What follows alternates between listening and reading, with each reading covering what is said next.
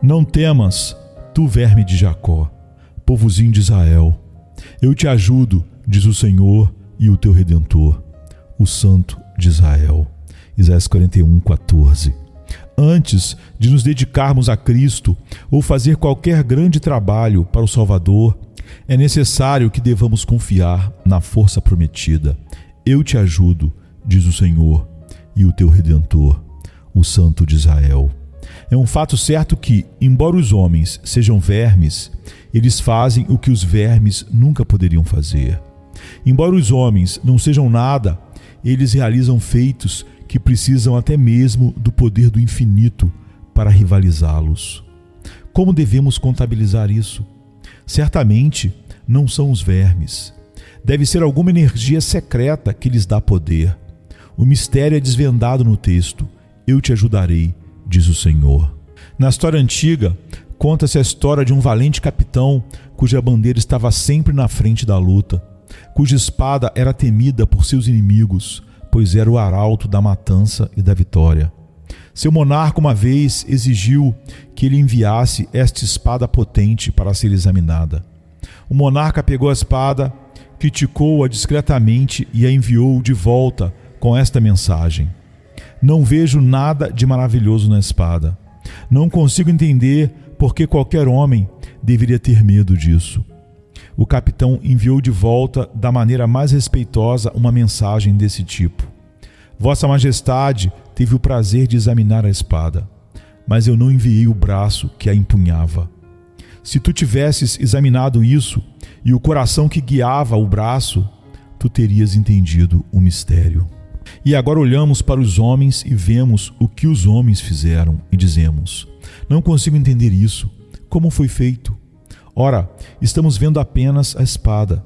Se pudéssemos ver o coração de amor infinito que guiou aquele homem em seu curso, não deveríamos nos surpreender que ele, como a espada de Deus, obteve a vitória. Agora o cristão pode se lembrar que, embora seja pequeno, seja um verme, Deus está com ele.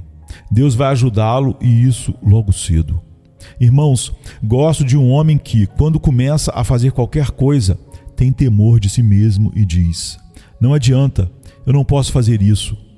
Deixe-o em paz, ele fará isso. Ele está bem.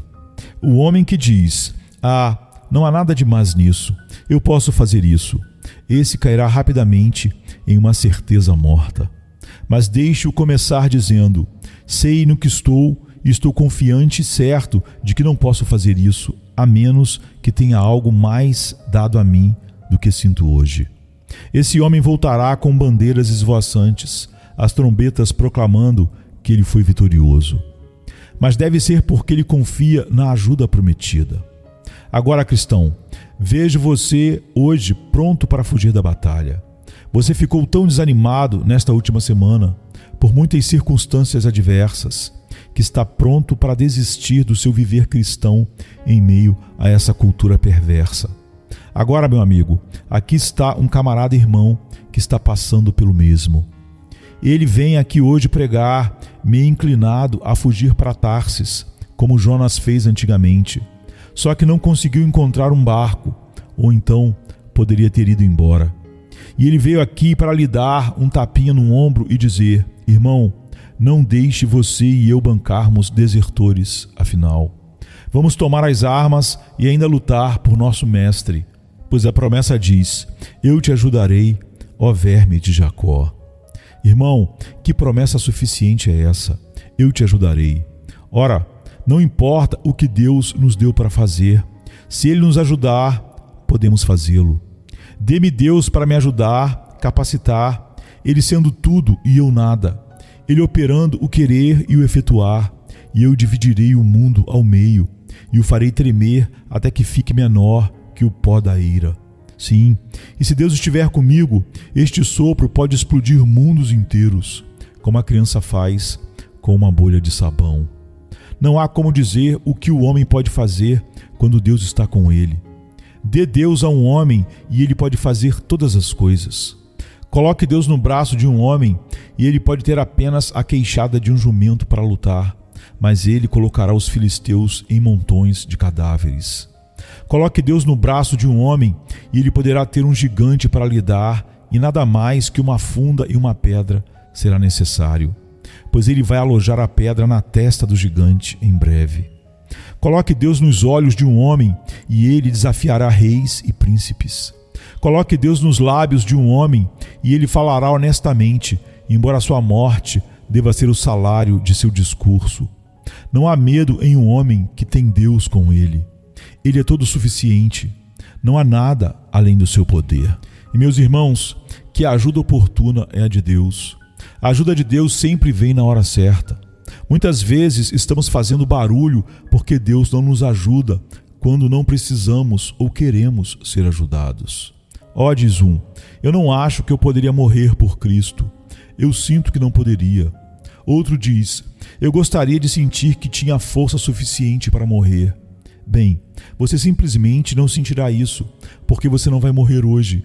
E Deus não lhe dará forças para morrer até que chegue a hora da morte. Espere até que você esteja morrendo, e então Ele lhe dará forças para morrer. Ó, oh, diz outro, gostaria de me sentir tão forte em oração quanto fulano de tal. Mas você não quer tanta força na oração e não a terá. Você terá o que quiser e terá quando quiser, mas não terá antes. Você não ora, ou ora tão pouco. Então, como deseja orar como Elias, Daniel ou Paulo? Se você não ora, como quer realmente ajuda para orar? Ah, eu sempre clamei a Deus e desejei que eu pudesse me sentir feliz e forte antes de começar a pregar, que eu pudesse sentir que poderia pregar para as pessoas realmente. Eu nunca obtenho na maioria das vezes.